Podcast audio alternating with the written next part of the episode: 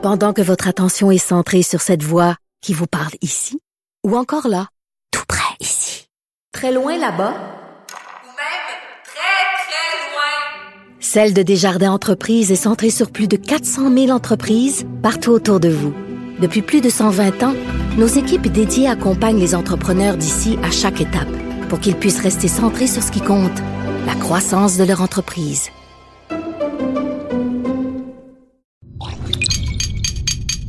Cube Radio. Elles n'ont pas la langue dans leur poche. Elles disent ce qu'elles pensent sans détour. Une heure de remise en question et de réflexion. Geneviève Peterson. Vanessa Destinée. Les effrontés. Hey, bon milieu de semaine tout le monde. On n'a toujours pas trouvé un nom adéquat là, pour parler du mercredi. C'est un des grands combats qu'on a mené. C'est le nombril de la semaine, Vanessa. C'est le nombril de la semaine, c'est vrai. Geneviève Peterson, est-ce toi? Eh bien non. C'est Marie-Pierre Caillé en compagnie de moi, je me moi, Vanessa Destinée pour euh, cette nouvelle édition des effrontés. Ouh là là. Comment ça va Marie-Pierre aujourd'hui? Ça va super bien, toi? Euh, je, Oh. je sens qu'il y a un petit, une petite congestion. On l'entend-tu au micro? J'espère que non. J'espère que vous n'allez pas trop être dégoûtés. Chers auditeurs, sachez que je morve en permanence depuis quelques jours. Et oui, on est dans la confidence. Vous savez que mon, mon surnom, c'est Vanessa Overshare Destinée. Donc, je parle toujours trop en détail de moi. Il n'y a plus aucune partie de mon corps que vous ne connaissez pas, euh, chers auditeurs, parce qu'on a- on a passé vraiment euh, toute On mon passé- anatomie hein, dans Oui. la saison. Oui. Donc, vous savez que j'ai le côlon irritable, vous savez que j'ai des douleurs menstruelles terribles. Et maintenant, je morve quotidiennement. Pourquoi? Parce que j'ai des allergies. Pour la première fois de ma vie, je, pour vrai, je pensais que c'était une affaire de blanc. Euh, J'ai jamais eu ça de ma vie, des allergies. De je ne suis vie. allergique à rien. Aucun fruit, aucun légume, pas aux acariens, pas à la poussière. Mais là, rien ne va plus, Mais là, en, ce moment, à Montréal, là, il neige du pollen. C'est des grosses boules de pollen. Il y en neige. Je sais plus quoi faire. Est-ce que je devrais me mettre à, à- à utiliser des, des antihistaminiques comme Réactine pour ne pas nommer cette marque euh, déjà euh, trop populaire? Trop populaire, c'est Ouais. ça. Ben, euh, non. Moi, ma, ma réponse à ça, c'est non. J'en ai. J'ai eu mes premières allergies en arrivant à Montréal il y a deux ans, deux ans et demi. Ça, c'est impossible, Marie-Pierre. Tu viens de la campagne. Je le sais. Comment mais c'est pour ça? que je pensais que j'étais immunisée contre les allergies. Ben non. Ben J'arrive ici. Je pense que c'est les êtres ou les tilleuls où il y en a moins à Québec. Bref, euh, il y a une ouais. étude à faire. Il y a une étude à faire. Les études peuvent-elles nous peux être un contacter? cobaye. Euh, on, on rappelle Moi, je prends que- de l'argent. Oui. Voyons, OK. Je rappelle que euh, les études peuvent nous, en- nous contacter en tout temps durant l'émission, nous texter et nous écrire sur la page Facebook des effrontés. Sinon, vous aussi, chers auditeurs, donnez-moi vos trucs pour passer au travers de la saison des allergies parce que ça ne va pas du tout. J'ai besoin de ma belle voix là, pour, euh, pour faire du micro cet été parce que je serai évidemment en onde Oui. à l'émission du matin avec Caroline Saint-Hilaire et Macacoto. Oui. Donc, de 6 à 9. Et je serai aussi en onde euh, à l'émission du retour à la maison avec Rosémée Automne T. Morin. Donc, euh, j'ai vraiment besoin de mon outil de travail, c'est-à-dire ma voix, ou accessoirement mon visage aussi, donc euh, qui doit toujours demeurer. Oui, parce qu'on a une caméra en studio Ah qui, oui, un jour, vous allez voir quelque chose derrière. euh, derrière Qu'est-ce qui se passe derrière ou devant la caméra? Mais finalement, on n'a pas, on n'a pas fini de faire le tour de mon anatomie parce que Dieu sait que je me donne en spectacle assez régulièrement en Ouais, tu studio. gesticules beaucoup, euh, Vanessa. Voilà, je suis carguée dans ma chaise en ce moment là, parce que parce que Benoît euh, lui est très confortable le matin là, fait qu'il faut tout le temps que je réajuste la chaise là. Ah, Quand- Benoît. Oui, cher Benoît. Donc euh, écoute euh, moi, je, je pleurniche, mais honnêtement, euh, si on, on se compare, on se console, parce qu'on est à la fin de l'année, c'est bientôt les vacances. Ça veut plus, ça veut plus dire grand chose pour nous à l'âge adulte, les vacances, parce que littéralement, tu peux les prendre n'importe quand en fonction de ce que tu as offert par ton employeur, n'est-ce pas? Tout à fait. Mais euh, j'ai une pensée. Chaque jour, je les vois quand je suis dans le transport en commun. Ces étudiants, les élèves et les étudiants qui sont présentement dans la période des examens du ministère. Une petite pensée pour eux parce que je me rappelle que c'était une période qui était très stressante pour moi. J'étais à l'école privée au, au, au primaire, j'y pensais pas trop, je dois le dire, parce que ça commence en quatrième année primaire. Les Oui, il y a des examens du ministère. je- Oui, ben je te le confirme en fait parce que Laurent, mon cher Laurent parfait, ce, ce Ah. conjoint, euh, je- je- il faut que j'arrête de dire le mot Exemplaire. conjoint. Non, conjoint exemplaire. Conjoint Allez. exemplaire, la Laurent. potiche de service. On se rappelle qu'il est très joli. Euh, Oui. Donc Laurent qui est, qui est prof au primaire en quatrième année et qui justement euh, doit superviser des évaluations, notamment en français. Euh, donc euh, on fait un peu le récapitulatif de ce qui a été appris pendant l'année scolaire. Et donc euh, moi j'étais bon au primaire je m'en occupais pas trop. Au secondaire, par contre, évidemment, on se rappelle des, des examens d'histoire, de français et ma bête noire, les mathématiques. Tan. Oh my God. Et là, je lisais une lettre ouverte ce matin parue dans la presse. Euh, les examens du ministère nuisent à la réussite. C'est une lettre ouverte de Sabrina Sanson, qui est enseignante en sixième année du primaire en Abitibi. Et elle dit, en fait, que les examens du ministère, là, ça n'a pas lieu d'être. Ça n'a pas lieu d'être. Mais moi, je suis d'accord avec elle. Parce qu'il y a aucune autre. Ma, ma- ma réflexion là-dessus, c'est qu'il y a aucune autre. Aucun autre moment dans ta vie professionnelle où est-ce que tu vas être sous pression dans autant de dossiers, entre guillemets, différents. C'est ça, c'est exactement ça. C'est ce qu'elle soulève, en fait, cette professeure, Madame Sanson. Elle parle, en fait, du sentiment de panique, du sentiment d'incompétence, de l'anxiété, en fait, qui se développe chez euh, ces jeunes pendant la période des examens, qu'elle doit rester après les classes, en fait, pour carrément consoler des élèves en état de détresse, en pleurs, Ouais. parce qu'ils savent qu'ils ont échoué. Ils savent que malgré tous les efforts qu'ils ont donnés, ils ont échoué les matières, puis qu'ils n'ont pas tellement de chances de se reprendre. Ah c'est ça, hein, les examens du ministère, c'est comme... C'est, c'est, la- pas? Exactement. Puis ça compte généralement pour à peu près 40, 50 euh, de ta note finale. Puis c'est un cercle vicieux. Quand t'as, t'as coulé le premier, là, tu coules le deuxième. Là, arrivé au troisième, là, eh, les chances que tu le réussisses, ton examen, ah, C'est exactement ça. nuls. Pour revenir à. Laurent, euh, mon, mon copain qui fait en, en ce moment l'évaluation de français en quatrième année, c'est sur trois jours. C'est trois jours. Il y a comme trois étapes. faut quasiment avoir une diète pour y arriver, avoir tout les, le cerveau à sa capacité maximale pendant trois jours. C'est assez intense. Et ce qu'il me disait, c'est qu'un élève qui poche la première étape, qui, tu sais, mettons, fait des erreurs très, très bêtes, qui ferait pas en temps normal, parce Ben que les professeurs le savent, ils connaissent mieux que personne les élèves, ils les côtoient tous les jours dans l'année scolaire, donc il sait que cet élève-là ferait pas cette erreur-là en temps normal, mais qu'est-ce que tu veux? C'est le stress. croule sous la pression. Il croule sur la pression, puis c'est une erreur d'inattention parfois Mhm. aussi, c'est un mauvais calcul qui fait en sorte que là ça déborde ou tu sais il a mal compris la question, peu importe. Ben il a raté cette portion-là et là il reste plus beaucoup de chances de se rattraper. Ça influence déjà le résultat final, donc il va se ramasser avec une mauvaise note qui ne reflète aucunement ses capacités le reste de l'année scolaire et qui va prendre comme une défaite, qui va avoir une influence directe sur son avenir. Et moi, je regarde là, les examens du ministère, on va se le dire, hey, Pythagore, sinus, cosinus, je Ah, repense mon là, Dieu, à mes trucs de mathématiques. Quand est-ce que ça m'a servi dans la vie? Je, euh, j'allais dire Geneviève, Marie-Pierre, je suis tellement habituée. Je suis tellement habituée. Vous n'êtes pas pareil pourtant. Mais quand, quand est-ce que ça m'a servi dans la vie? D'avoir autant d'examens, comme tu le dis, sur des matières différentes qui finalement te permettent d'aller chercher un petit bout de papier. Ouais, c'est tout à fait. Ben c'est, en fait, c'est le développement du raisonnement logique, là, de résoudre des problèmes et tout ça. Est-ce qu'on a besoin de. s- Tu sais, en même temps, moi, j'ai fait des maths un peu plus poussées à l'université. Ah puis- mon Dieu, première de classe, toi. ouais, c'est ça. Puis, tu sais, les, les théorèmes de Pythagore, sinus, cosinus, à un moment donné, quand tu fais des dérivés puis des intégrales, les... What? tu m'as déjà perdu.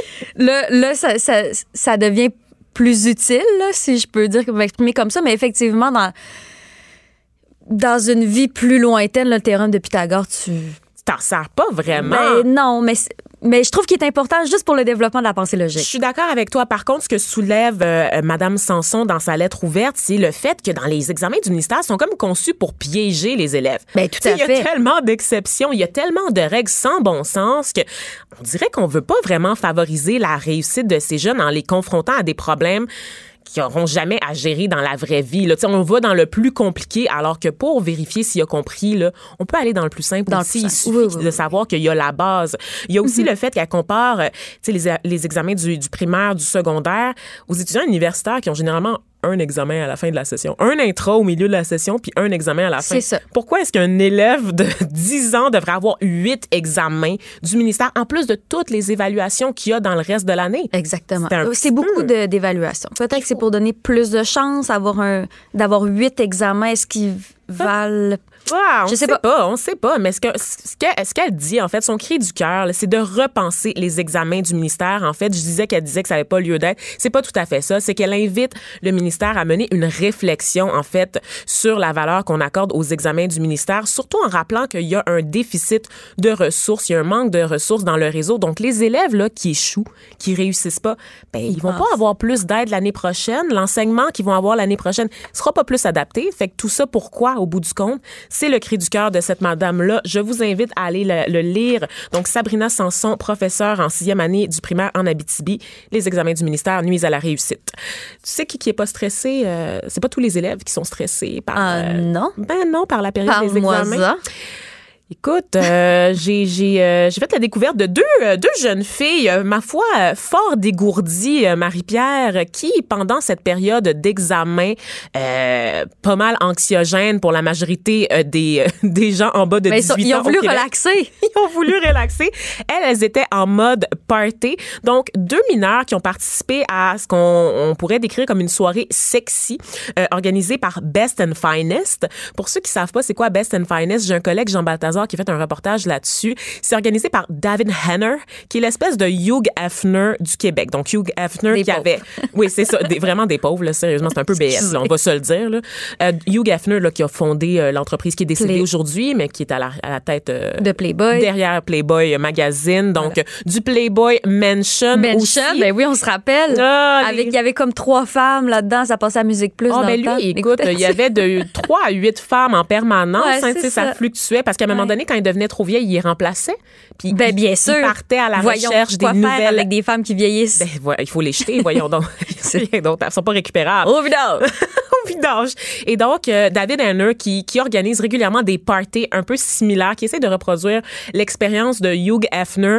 Évidemment, une expérience axée sur les réseaux sociaux, donc des, des parties qui s'adressent aux 18-35 ans. Puis même là, je suis généreuse, là, honnêtement. Là. 35 ans? Ouais, ouais, je, je suis pas sûre qu'il y a grand personne qui a 35 ans qui va au party de David. 18-25, c'est à l'heure de 22. c'est ça qui se passe. C'est ça qui se passe. Et bon, c'est ça, c'est très sur les, c'est beaucoup euh, des, des activités pour se faire voir sur les réseaux sociaux. Et David Hanner, en fait, se fait euh, régulièrement talonner par la police euh, quand il organise ces événements. Vous avez sûrement vu des reportages sur lui parce que c'est généralement dans des secteurs pas loin des lieux, des établissements d'enseignement. Il y a aussi le fait, bon, que l'alcool coule à flot, n'est-ce pas, puis qu'en raison euh, de la promotion, qui fait une promotion très agressive sur les réseaux sociaux, où est-ce que on vend une expérience, c'est quasiment VIP quand on regarde ça. Euh, ça, ça attire, euh, ça attire euh, l'œil de personnes qui sont pas nécessairement avisées, qui sont pas nécessairement au courant des intentions des organisateurs. Donc, des parties où généralement les femmes sont en vedette, mais à titre d'objet, Marie-Pierre, Voilà. qui servent au, au divertissement de ces messieurs. Donc, c'est pour ça qu'il est connu, Des David objets vivants. Des objets vivants, donc euh, des filles en très petite tenue, pour ne pas dire nu, parce que c'est littéralement ça. Quand t'as deux plasters sur euh, les totons, c'est pas mal tout nu. Hein? Donc, c'est ça qui se passe dans les parties de David Hanner, des filles qui se font asperger d'alcool, des concours de wet t-shirt, mais pas de t-shirt. Fait que c'est juste wet.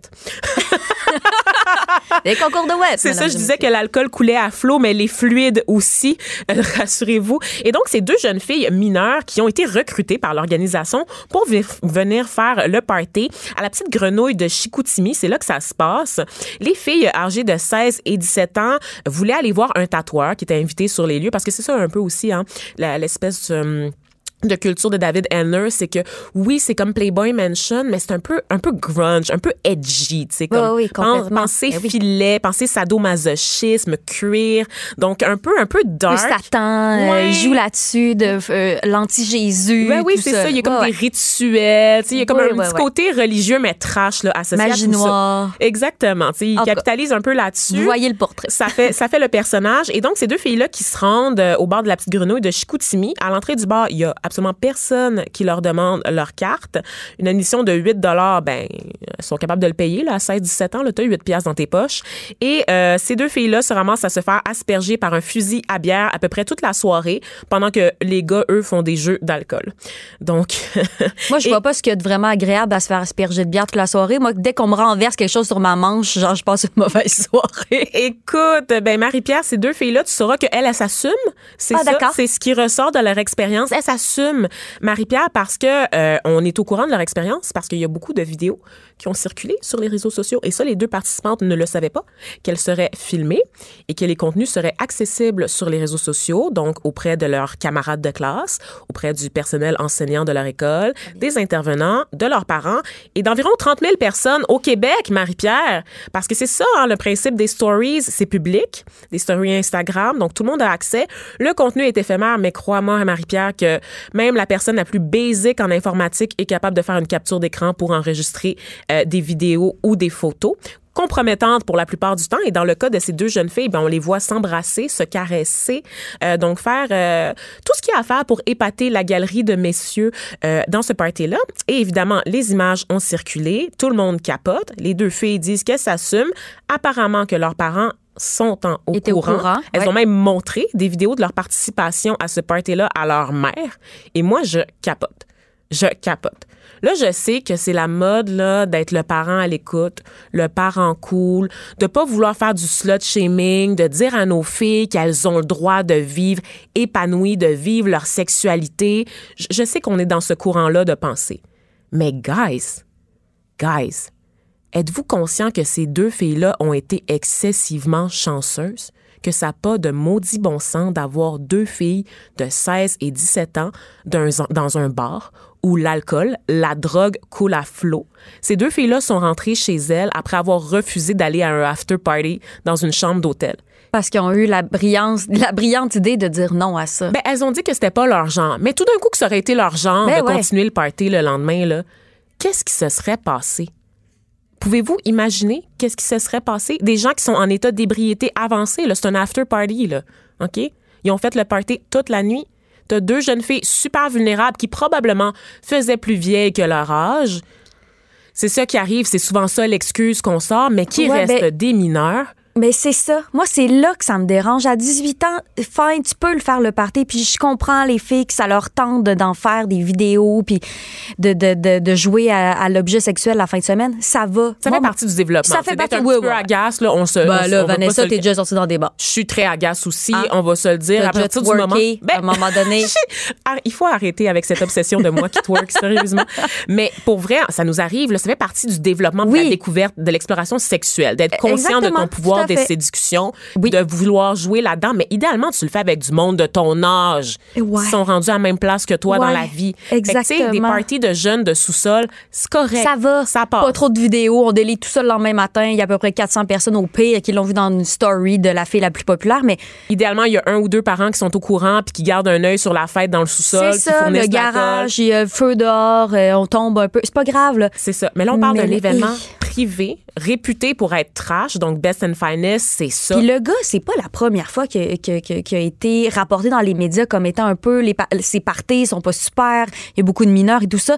Mettons là les forces de l'ordre, ça leur tente pas de checker c'est où le prochain événement de Best and Finest puis de mettre de faire un peu plus de sécurité, Ben, genre une descente. Ils en font régulièrement à leur défense. Là. Ils en font régulièrement des descentes dans les événements de David Henner, euh, Marie-Pierre. Par contre, ici, il y a quelque part, je sais pas qui a slacké. Je veux dire, il y a les parents, de toute évidence. Toute évidence. Il y a l'administration du bar aussi. Comment ça se fait qu'on regarde pas les, les cartes à l'entrée d'un bar? La petite grenouille, là, il y en a partout au Québec. là. C'est assez facile de rentrer. Là. C'est des petits bars. C'est le premier bar où la tu petite sors. grenouille à Chicoute, là, Hein? ils, ils cartent pas. Ils Je suis pas. désolée. Oh ils ont my jamais carté, ils carteront pas. Marie-Pierre, donc, un fait vécu, témoignage Fait ici de Marie-Pierre. Non, mais pour vrai, ça me fait capoter que ces filles-là nous disent qu'elles s'assument, ne comprennent pas, de toute évidence, là, quand elles disent, oh, on a refusé d'aller au party euh, parce que c'est pas notre genre, je pense qu'elles comprennent même pas les implications, qu'est-ce qui aurait pu se passer au lendemain de tout ça. Il y a une des deux jeunes filles qui a reçu une photo d'un des organisateurs du party de lui dans son bain avec un zoom sur ses pieds. Ça, c'est... Avait-il. Bon, en tout cas, il y avait les pieds propres, là, déjà? que se passe-t-il? Ça, Ça-. Non, mais ça n'a aucun bon sens. Je- Mais non, mais c'est de message- Puis, puis j'imagine que l'organisateur doit avoir 30 ans et plus. Là. Ben, c'est ça. Moi, je sais pas quel message qu'on envoie aux jeunes filles. Je veux vraiment pas tomber dans la game du slut shaming parce que je vous le dis, ça fait, c'est normal de faire le party à Ouais. cet âge-là puis d'être dans en mode d'exploration sexuelle. Mais les adultes, les mères qui reçoivent ces vidéos-là, qui se sentent insultées d'être contactées par la direction parce que, semble-t-il, sont au courant de ce que font leurs filles la fin de semaine. Quel parent accepte ça? Quel parent est pas conscient des dangers pour son enfant dans ce genre de situation? Ça n'a aucun bon sens. Et moi, je pensais que bon, c'était, tu sais, tantôt j'ai dit que c'était dans l'air du temps, puis que peut-être qu'on est un peu plus euh, euh, libéraux dans les mœurs, si on permet plus d'affaires. Et pourtant, ces deux jeunes filles-là ont été dénoncées par des jeunes de leur école qui ont vu des vidéos circuler sur Instagram et qui ont fait, ben ça, ça donne même pas d'allure. Voyons donc. Donc, je me dis, tout n'est pas perdu. Certains jeunes sont encore très, très lucides, mais je me demande qu'est-ce qui se passe avec ces deux échappés-là du système de la société qui, elles, En ne même voient temps, il faut rien les laisser. Puis je pense que c'est aussi, ça fait partie du développement de, de, de l'adolescent. là. de les laisser prendre leurs décisions. Oui, ben, de les guider là, vers la bonne, mais si on décide de le faire, à un moment donné, je- j'essaie de pas trop les infantiliser. Ces filles-là vont avoir 18 ans dans un an. J'en C'est suis consciente. peut-être leur choix. Mais c'est écoute, pas- je suis pas est-ce un que peu, c'est euh, un choix, c'est un choix libre, certainement, mais est-ce que c'est un choix éclairé quand Euh, non. tu ne sais pas que tu vas être filmé, quand tu ne sais pas que les, les vidéos vont être disponibles sur le web euh, sur une très longue période de temps et elles sont pas conscientes aussi que ces vidéos-là peuvent les suivre plus loin dans leur vie? Tu sais, oui, elles vont avoir 18 ans demain, mais dans 10 ans, elles vont en avoir 28. Dans 20 ans, elles vont en avoir 38. Des images comme ça, ça reste sur Internet, on le sait. Ça peut ressurgir à n'importe quel moment. Et moi, je m'inquiète de cette génération de jeunes-là qui font le party, qui vivent sur les... C'est ceux qui sont nés là, avec un Ouais. cellulaire dans la main, vraiment, là, qui sont pas nécessairement conscients des conséquences de, de, de leur exposition comme ça quotidienne sur les réseaux sociaux, à quel point ça peut être récupéré, détourné et utilisé contre eux, Contre eux, tout dans la fait. vie. Donc vraiment, là, je, je capote. Dites-moi ce que vous en pensez sur, euh, sur la page Facebook des effrontés. Est-ce qu'on est, est-ce qu'on on prépare bien nos jeunes à la vie numérique? Est-ce qu'on les, on les forme bien à comprendre les dangers et les dérives potentielles de la vie numérique et de ce genre de party-là, de ce genre d'activité qui se passe sans encadrement euh, des adultes? Restez branchés. De 9 à 10, Geneviève Peterson. Vanessa Destinée. Les effrontés. De retour avec Marie-Pierre Caillé, donc on parlait tout à l'heure de, de cette euh, de ce party qui a mal euh, qui, a, qui a bien viré mais qui aurait pu très mal virer là, euh, sachant qu'il y avait des mineurs là, qui étaient invités à l'événement. Donc l'histoire de deux jeunes filles et d'une jeune fille d'une des deux, de ces deux jeunes filles en fait qui a reçu une photo par la suite d'un des organisateurs euh, après avoir refusé de l'accompagner dans un after party. Donc je pense que c'était une photo pour destinée à lui montrer euh, ce qu'elle ce qu'elle était en train de manquer. Et moi j'ai un malaise par rapport à ça dis wow, ben un malaise et- de toute évidence Oui, je veux oui, dire, oui, il y a- il pas d'autre émotion à avoir là c'est le malaise vraiment. Puis limite la colère et je me dis oh my god ça là c'est la première si on avait attendu quelques jours ça là c'est pas mal la première étape du harcèlement là. Tu sais le gars il te recontacte le lendemain du party. Comment ça se fait qu'il a tes coordonnées? T'as genre 17 16 17 ans il te recontacte puis t'envoie des photos de lui? Euh. Une histoire de harcèlement là, qui m'a fait capoter au cours des derniers jours parce que c'est assez fréquent, hein, ça, on le sait. On en parle régulièrement aux effrontés. C'est l'histoire de Sue Montgomery, qui est mairesse de Côte-des-Neiges, euh, Notre-Dame-de-Grâce à Montréal. Et là, je, parle de Montréal, mais honnêtement, peu importe où vous êtes au Québec, cette histoire-là va vous faire bondir. Écoutez, cette femme qui, bon, travaille euh, pour, euh, pour la municipalité, qui est victime de harcèlement, qui est harcelée depuis des années, donc vraiment, là, pas pas des jours, pas des semaines, pas des mois, des, Des années, années. par un homme, un individu euh, qu'elle a, qu'elle a connu en fait parce qu'il fréquentait la même église, Monsieur Edgar, hein? Robert Michael Edgar, qui l'a harcelé donc, qui allait jusqu'à prendre des photos d'elle à son insu qui la suivait dans sa rue, qui la téléphonait, qui assistait à des réunions de conseil municipal en se mettant dans la première rangée. Qu'est-ce qui se passe entre ces deux-là? Ben, à la base, c'est un homme qui a été expulsé de l'é- de l'église fréquentait- qu'il fréquentait euh, au même titre que Sue Montgomery. On sait pas trop qu'est-ce qu'il faut faire pour être expulsé d'une église. hein? Expulsé d'une église, sérieusement, hein? faut vraiment le faire. Faut, faut, faut, faut manquer quelque chose quelque part. Il y, a, il y a une fuse qui a pété for sure. Et donc, euh, c'est quelque chose qui s'est produit il y a plus de 20 ans. Donc, je parlais de des années. Ben, c'est voilà, c'est chiffré 20 ans. Et euh, il, il arrête pas de manifester devant l'Église pour, pour dénoncer l'injustice dont il est victime. Et c'est comme ça qu'il est entré en contact avec Sue Montgomery, qui, à l'époque, était journaliste pour The Gazette. Et donc, lui, il avait exigé que cette madame-là fasse une enquête sur le traitement qu'il avait reçu de l'Église. Évidemment, elle avait décidé que c'était pas d'intérêt public, hein? Puis elle avait refusé. Et c'est là que le harcèlement commence. Le monsieur n'arrive pas à décrocher, l'accuse de mal faire son travail, la poursuit, la, harc- la, la- la harcèle sans cesse. Et Sue Montgomery, pour ceux qui ne connaissent pas, c'est une femme qui qu'on peut qualifier d'assez d'assez courageuse dans la vie. C'est celle-là qui, en 2014, a créé le mot-clic Been raped, never report, donc agressé, jamais dénoncé. C'est le mouvement qui a précédé le mouvement et le mot-clic MeToo. Donc, Sue Montgomery Euh, qui a parlé du fait qu'elle avait été agressée sexuellement pendant des années par son grand-père, puis aussi par la suite, durant un emploi d'été par un collègue dans une compagnie aérienne. Elle avait poussé ce mouvement, porté ce mouvement plutôt, euh, qui a permis à de nombreuses, des milliers de femmes de dénoncer leur agresseur. Donc, comme je vous dis, c'était vraiment les prémices de MeToo. Et donc, cette femme-là qui, on comprend, euh, est assez courageuse, hein, est assez là, fonceuse, téméraire. Mais cette femme-là, apparemment que elle a pas assez peur. Elle a pas assez peur au goût des juges qui se sont penchés sur le dossier de harcèlement parce que sous Montgomery, à un moment donné, elle a été à bout. Après 30, après 20 ans de harcèlement, elle a décidé de déposer une plainte, de poursuivre le monsieur. Et là, sous, elle a accusé un revers de la justice dans cette affaire. Marie-Pierre. Oui, je sais. Et quand j'ai lu, j'ai crié. La décision de la juge. parce que oui, c'est une juge. C'est une juge. Il faut le spécifier. je, oui, je trouvais ça important de spécifier que c'était une juge. Et cette juge-là, euh, si tu me permets, Vanessa, je vais dire, c'est la juge a, ben, a, dit que a statué mm-hmm. que Mme Montgomery n'avait pas suffisamment donné l'impression d'avoir peur. Et c'est pour ça que le gars a été acquitté. Non, mais c'est assez épouvantable. C'est épouvantable. C'est, je, n'en reviens pas. Et comment, comment elle s'est basée? Sur quoi elle s'est basée pour faire sa décision après 20, 20 20 ans de harcèlement. Oui, tout à fait. Comment, comment elle détermine que Mme Sue Montgomery a pas assez peur? Eh bien, nous sommes tombés sur un enregistrement de M. Edgar. M. Edgar, comme je vous le disais tout à l'heure, qui s'amuse à filmer Sue Montgomery à son insu. Donc, il a, il a, il a, il a filmé. Et sur la vidéo de leur interaction, ben Sue, elle le confronte, elle le défie, puis elle, elle, elle pète une coche, elle dit que ça suffit. Et donc, euh, dans cette vidéo-là, parce qu'elle a l'audace ou le courage de tenir tête à son harceleur, ben la juge a décidé que fait ben quand tu as le courage de prendre tes mains, tes poings, puis d'essayer de, confronter, ça, c'est ne pas avoir peur. On te laisse tomber. On te laisse tomber. Débrouille-toi avec tes problèmes, ma belle. Si j'essaie de confronter quelqu'un, c'est parce que j'ai peur. Si j'essaie de me défendre physiquement et de te repousser, de repousser ton agression physiquement, c'est parce que j'ai peur. Je le fais pas parce que je, suis overbrave ou, tu sais.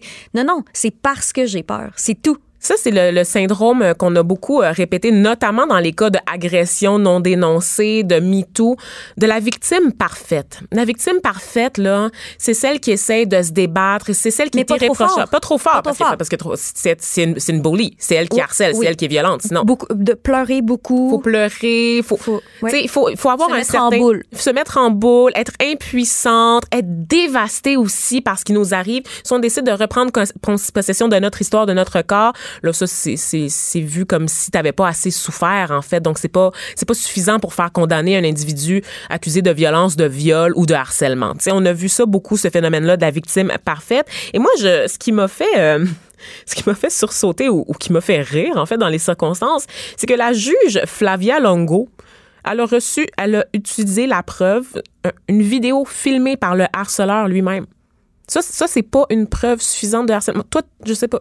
Moi, je... Comment tu détermines que quelqu'un a pas Le gars, il te, il te filme, puis il te remet. Il est tellement fier de filmer sous Montgomery, il est tellement sans gêne, sans honte, qu'il remet la vidéo à la juge. Puis elle, elle, voit rien de mal. Je, je sais pas dans comment elle pense. Pour vrai, quelle est sa logique pour pas trouver ça vraiment, vraiment wrong. Donc, mais non, mais on n'avait pas commencé une liste déjà de la victime parfaite. Donc là, on va l'ajouter. Il faut avoir très peur. Très, très, très, Il faut très, devenir peur. Euh, bleu. Il faut, euh, euh, je sais pas, on sait plus, on sait plus qu'est-ce qu'il faut faire pour pour être prise au sérieux par la justice. Et ça, là, on l'a vu là, notamment dans le mouvement MeToo. C'est ce qui pousse en fait, c'est ce qui empêche les victimes de porter plainte. Parce qu'il y a une question qui revient tout le temps dès qu'il est question d'agression sexuelle, de viol, de harcèlement. Mais pourquoi t'as rien dit? Mais pourquoi t'as rien fait? Mais pourquoi vous pensez? Parce que quand les victimes ont le courage d'aller au travers du processus judiciaire, qui est pas facile, hein, sous Montgomery, là, elle peut se le permettre parce qu'elle est mairesse d'un arrondissement, elle travaille dans une municipalité, elle est journaliste de formation, donc elle a appris à naviguer forcément au cours de sa carrière à travers le système judiciaire. Elle a les outils et les ressources pour le faire. Elle a la santé mentale pour le faire. Elle a le courage pour le faire, puis elle se fait rejeter. Fait qu'imagine la fille, la fille un peu brisée, la fille maganée de la vie, la fille sans ressources, sans famille, sans réseau, qui se ramasse devant le système de justice, qui fait tout pour l'écraser, qui fait tout pour écraser son témoignage.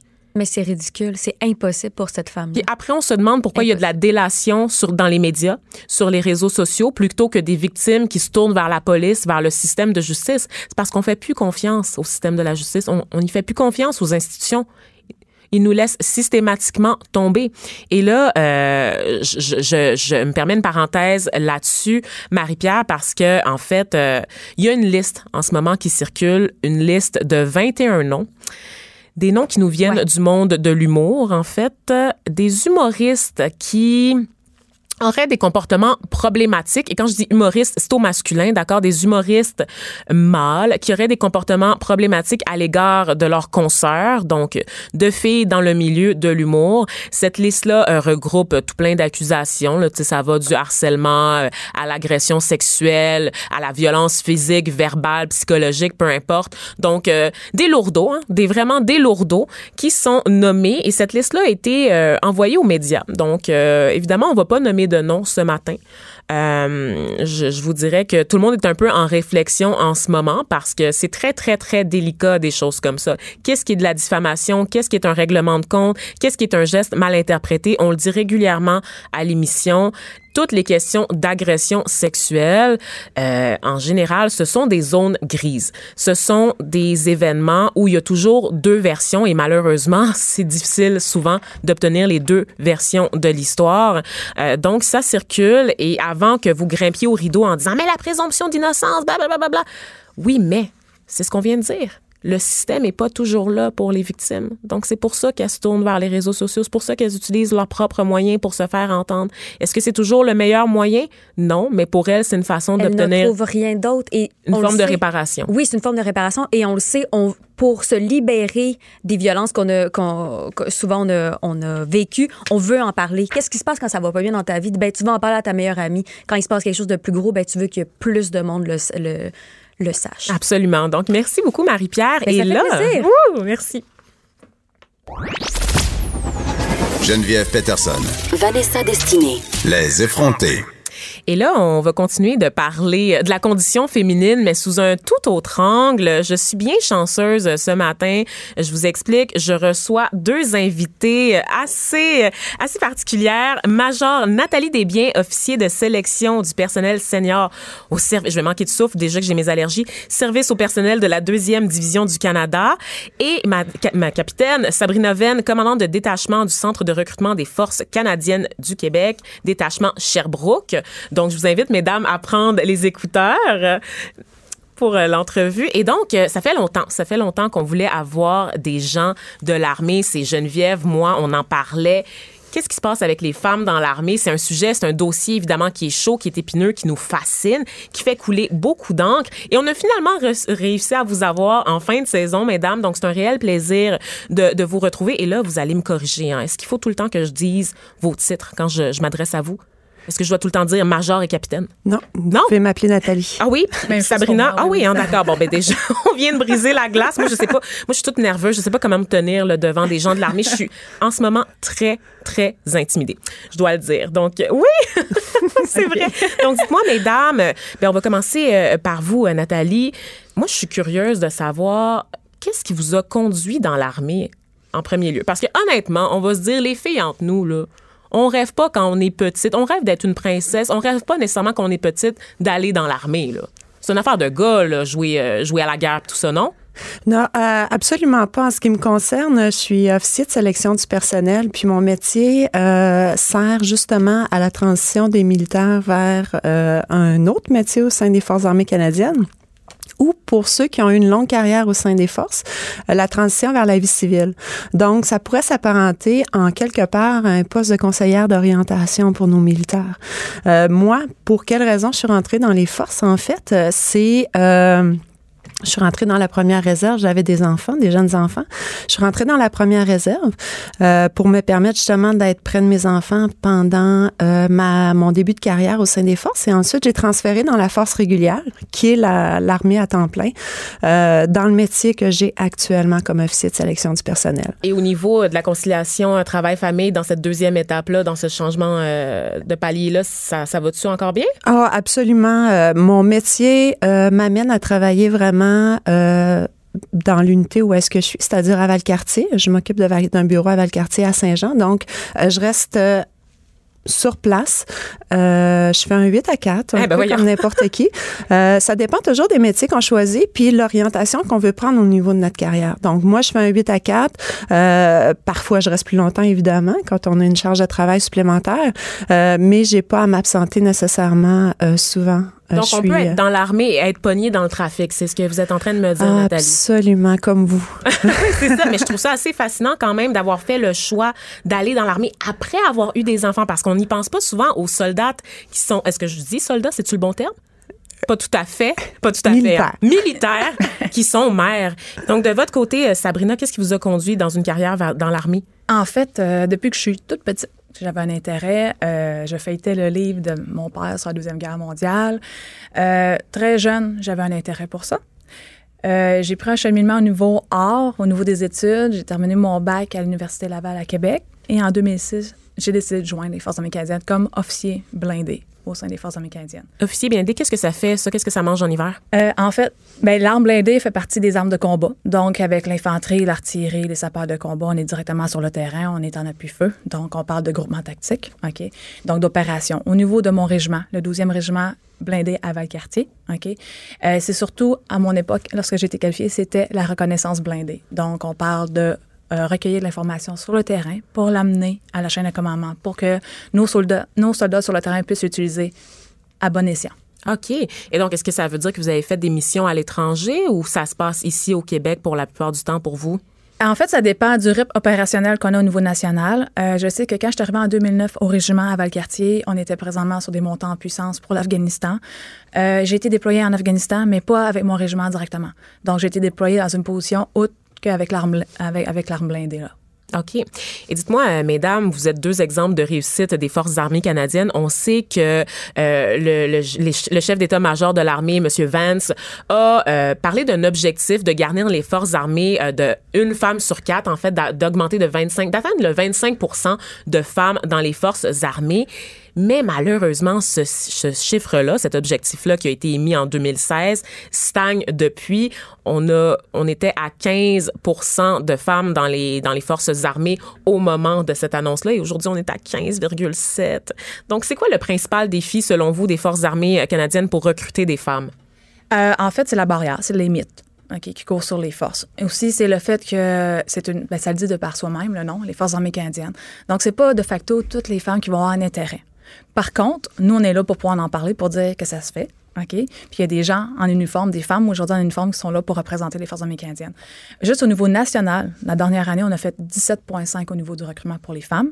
Puis au niveau de la zone du Québec, 20% Donc, c'est une femme sur cinq qu'on en. Ben, en fait, c'est une femme sur cinq postulants qu'on enrôlait qui était féminin. Et pour ce qui est du collège militaire, pour les femmes qui souhaitent devenir euh, officiers, on est à une femme sur quatre enrôlée. Donc, les chiffres sont euh, aussi... euh, évidemment, les Forces armées canadiennes, c'est un métier de choix pour les femmes. Euh, c'est juste qu'on doit en parler davantage, justement, pour ouvrir les portes. Votre collègue Sabrina parlait de mythes tenaces quant euh, aux forces armées canadiennes. Justement, un exemple de mythe tenace en tant que conseillère d'orientation que vous entendez le plus régulièrement, Nathalie?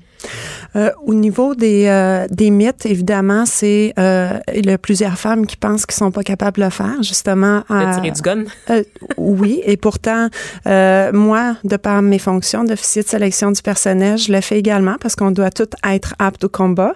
Euh, mais c'est une expérience vraiment diversifiée d'être dans les forces armées canadiennes. Ça, c'est un premier mythe également. Euh, d'être dans un milieu d'hommes, c'est pas t- toujours facile. C'est un peu euh, ce que les gens croient. Euh, mais contrairement euh, à la croyance populaire, euh, moi, j'ai jamais eu de problème au niveau des forces armées canadiennes à ce niveau-là. Et, et au contraire, euh, c'est un milieu qui est diversifié. On est extrêmement inclusif. Puis, euh, c'est euh, on se complémente à ce Mm. niveau-là. Mais parlons-en, c'est ça, de cette culture-là des forces armées canadiennes. Moi, c'est c'est ce préjugé-là que j'ai quand je regarde les nouvelles, quand je regarde les histoires qui sortent concernant l'armée. C'est le boys club, c'est la culture masculine, macho, dominante. On écarte les minorités sexuelles. On- on- Il y a un peu, un peu euh, d'homophobie. On a peur un peu de transphobie. Il y a toute la question des agressions sexuelles. Évidemment que je ne peux pas passer sous silence. Et là, vous êtes en train de me dire que votre expérience, vous, vous avez jamais rien vu de tel durant euh, votre passage dans l'armée. Vous êtes là depuis combien de temps chacune, excusez-moi? Petite parenthèse. Moi, ça fait Sabrina? 12 ans, oui, en décembre. 12 ans. Et, et vous, Nathalie? 17 ans. 17 ans. Et jamais, en ces 12 ans et 17 ans de carrière, vous avez été témoin de comportements problématiques au sein de l'armée? Absolument, mais euh, je vais faire un parallèle avec ce que vous avez dit dans votre capsule précédente. Mhm. Quand vous dites absolument c'est oui ou c'est non dans le Oui. Ah, c'est oui, Oui, d'accord. j'ai déjà été euh, moi-même victime d'une inconduite. Oh, de Euh, quelle nature? Est-ce que je peux poser la question? Oui, absolument. Euh, j'ai eu un haut gradé qui euh, m'a fait des avances et euh, je lui ai euh, tout simplement dit qu'il était en train de mettre sa carrière en péril. Wow. L'acte a cessé et la personne a quitté les lieux. Et si j'avais pas eu le courage de le faire, j'aurais pu compter sur ma chaîne de commandement pour pouvoir euh, prendre action sur le champ. C'est cette confiance-là qu'on a aujourd'hui. Est-ce que ça a toujours été le cas? Non. Mais dans les Forces armées canadiennes, depuis que le général Vance a mis en place Opération Honneur, euh, on a avancé avec ça. Euh, on a un centre d'intervention sur les inconduites sexuelles. On a des programmes pour les leaders au sein des Forces armées canadiennes, des programmes sur les témoins également, euh, afin de les aider à prendre action. On a des directives, on a mis en pratique des témoignages également sur euh, par rapport aux victimes, dont euh, le mien. J'ai fait une vidéo en vrai? tant que victime, effectivement. Donc, c'est disponible sur... euh, Euh, c'est pour nos militaires Ah, afin de leur donner le courage justement de pouvoir euh, témoigner. Mais en même temps, je vais vous dire que j'ai été victime d'agression sexuelle dans le civil hein, et ça, ça a été passé sous silence. Dans le militaire, jamais. On est pris en charge. Puis euh, la confiance qu'on a vis-à-vis de notre chaîne de commandement, elle est là. Puis elle est bel et bien là. Mhm. Sabrina, euh, je suis bien consciente de ce que Nathalie, euh, merci euh, pour le partage, pour cette ouverture de ce que Nathalie raconte. Par contre, je me, je me pose des questions quant au soutien qui est offert à ceux, ceux les échappés du système, ceux qui n'ont pas connu les, années Vance pour ce changement de culture au sein de l'armée. On a eu des recours collectifs on, collectifs, on a eu des gens qui sont sortis de leur mutisme après des années à terre le secret quand la culture était tout autre au sein des forces armées canadiennes. Qu'est-ce qu'on fait de ces personnes-là? Euh, honnêtement, on a eu plusieurs programmes qui ont été mis en place en soutien justement euh, pour les membres actifs des forces, en soutien aussi pour les familles.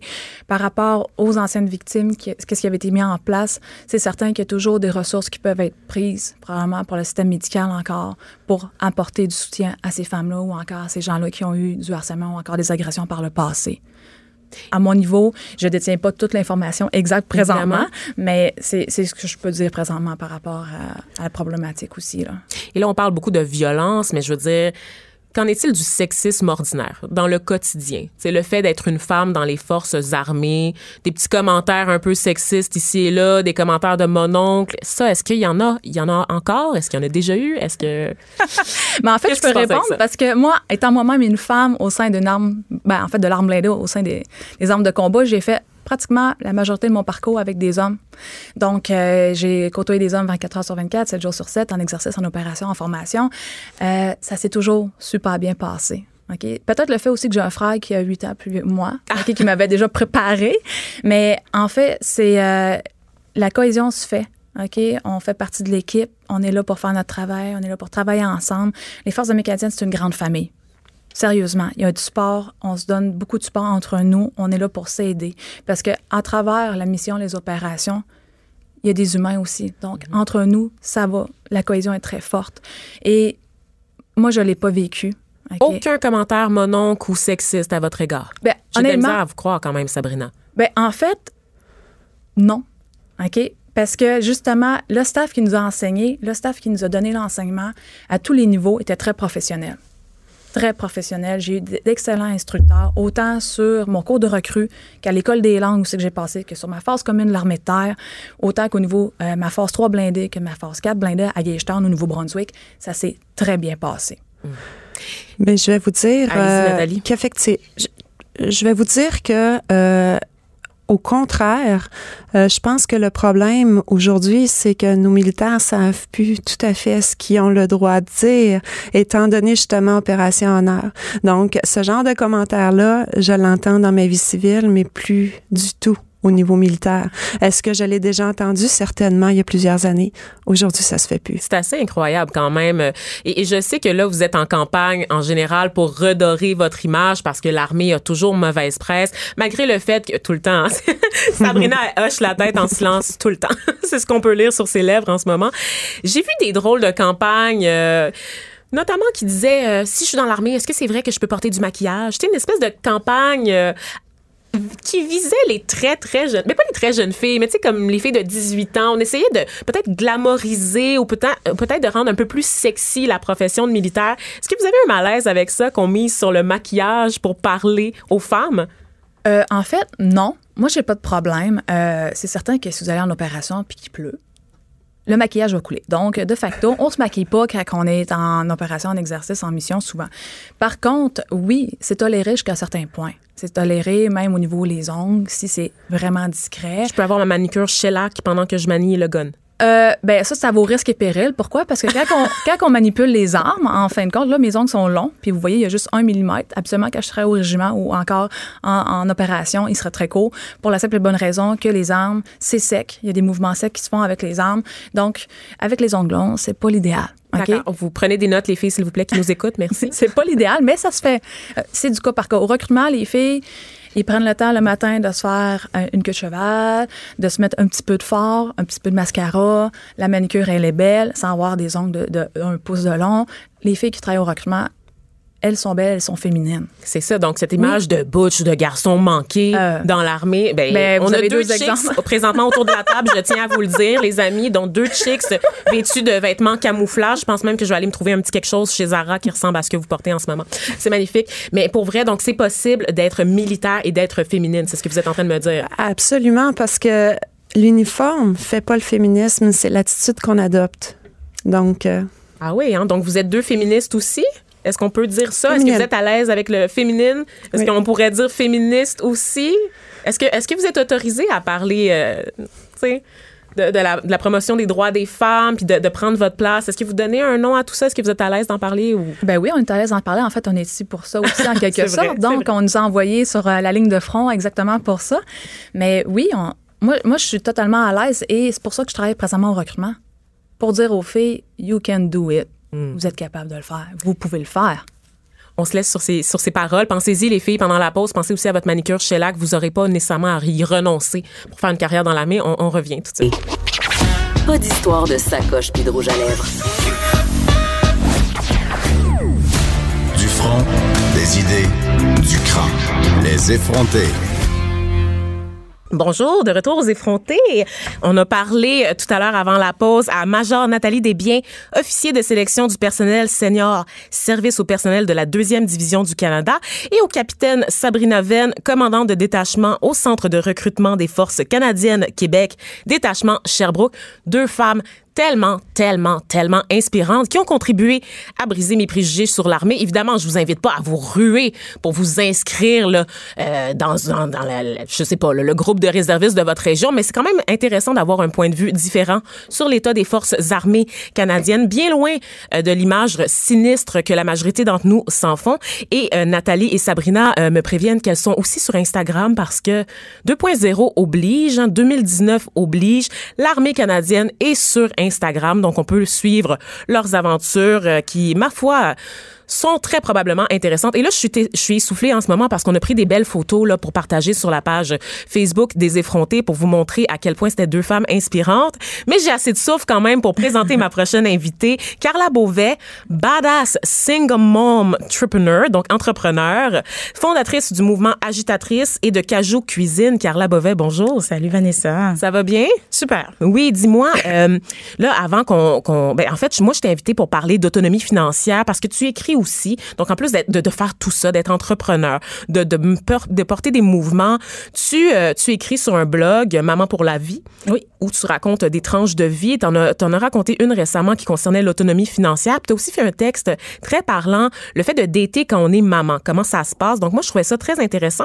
Mais avant, je voulais revenir sur le mouvement Agitatrice. Peux-tu nous expliquer, pour les gens qui te connaissent pas, qu'est-ce que c'est?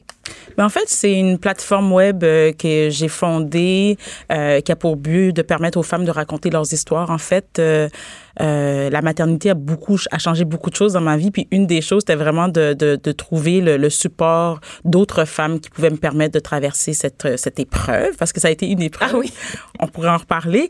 Mais euh, donc, Agitatrice, c'est vraiment une plateforme pour que les femmes puissent s'exprimer, partager leur histoire et euh, s'empowerer. Je sais pas si ça se dit, là, mais J'ai côté- vu une- un mot, euh, mon Dieu, c'est sans, sans pourvoiser. Je pense que c'est quelque chose comme ça. C'était terrible. La traduction française est terrible. Donc, euh, empowerment au féminin, c'est ce Exactement. qu'on peut dire. Excellent. Et dis-moi, est-ce que tu penses que Nathalie et Sabrina, euh, nos deux militaires, sont des agitatrices? Mais certainement. Moi, est-ce dans que je ce suis une milieu, ben, ben, un next level, comme je dirais, parce que en fait, mais c'est difficile aussi pour les femmes de de parler, de donner leur opinion. Dans, le- c'est quand même assez récent qu'on voit ça aussi, des femmes qui qui prennent plus de place sur la place publique, euh, qui s'affirment.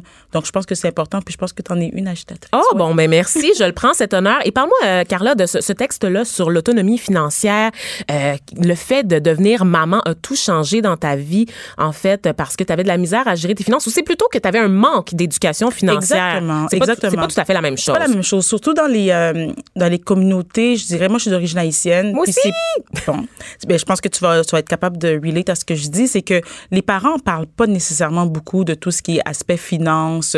Ils vont nous dire oui, il faut économiser, mais comment? On le sait pas.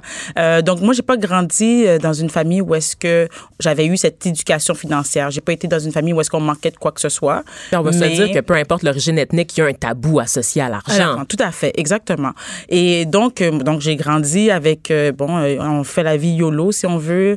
Euh, donc, j'ai voyagé, j'ai euh, j'ai pas économisé, j'ai pas fait d'épargne, quoi que ce soit. Et rendu à l'âge euh, de 38 ans avec un enfant, je me suis rendu compte qu'il fallait vraiment que je prenne ma, ma vie financière en main. Et j'ai dû faire, j'ai dû passer différentes étapes. Et j'ai rencontré beaucoup de mères aussi qui avaient de la difficulté. Donc, euh, c'est pas toujours facile de parler de ses finances, c'est pas toujours parler du, de l'aspect négatif aussi, de- d'avouer qu'on a échoué. Mais je trouvais que c'était important d'écrire ce texte-là parce qu'il y a beaucoup de femmes et d'hommes qui se retrouvent dans cette situation-là et qui ne savent pas nécessairement quoi faire pour s'en sortir. Parfait. Et dis-moi, euh, ben le fait, ça a été pour toi un déclic d'avoir un enfant. Qu'est-ce Comment ça a changé en fait? C'est parce que tu devais subvenir aux besoins de ta fille? Comment le, dé- le déclic s'est produit? Mais le déclic a été en fait que je me, suis retrouvée mère monoparentale quand ma fille avait deux mois. J'avais pas prévu ça Oh. du tout comme ça. Euh, j'avais pas d'emploi à l'époque. Euh, j'avais j'étais en congé de maternité. Donc Ben, c'est pas euh, facile je- la vie d'entrepreneur. Hein, Si on porte tout ses- sur ses épaules. Donc, je, ça a été comme un choc pour moi de me retrouver seule avec ma fille de deux mois, euh, sans aucune aide financière du père. Et euh, donc, il fallait que je, je, je re-questionne certaines choses, puis que je sois beaucoup plus responsable. Parce que pour moi, c'était impossible que je mette un enfant au monde, puis que je me dise, je sais pas comment je vais acheter les couches, je sais pas comment je vais lui fournir du lait, même si j'allaitais, là. C'est pas grave. Une réserve naturelle. Mais c'est une façon. de- je- il fallait absolument que je, je sois apte. Parce que moi, j'ai fait mon enfant très tard dans ma vie, à 38 ans, parce que je voulais justement être capable d'être responsable.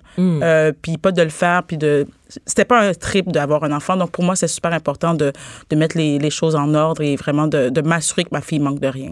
Et là, Carla, tu viens de mettre la table là, sur euh, sur euh, cette entrevue là, sur l'autonomie financière et le fait de dater, donc de sortir quand on est mère. La suite demain aux effrontés. Donc, on va vous présenter la suite de cette entrevue. Ça va être génial. Vous allez voir ça. Je te remercie d'avoir été avec nous et on, on poursuit la discussion un peu plus tard et ça sera disponible pour vous demain, chers auditeurs. Merci euh, à Major Nathalie Bien et à Capitaine Sabrina Venn des Forces armées canadiennes. Merci également à Marie-Pierre Caillé, ma mon effrontée du jour, recherchiste tant aimée, bien aimée de toute l'équipe. Je salue aussi Thomas Dallaire Boudreau aux réseaux sociaux et aussi recherchiste à ses heures et Joanie Henry, responsable de la mise en ligne, réalisatrice comme j'aime l'appeler parce que assumons-nous les filles. Cube Radio.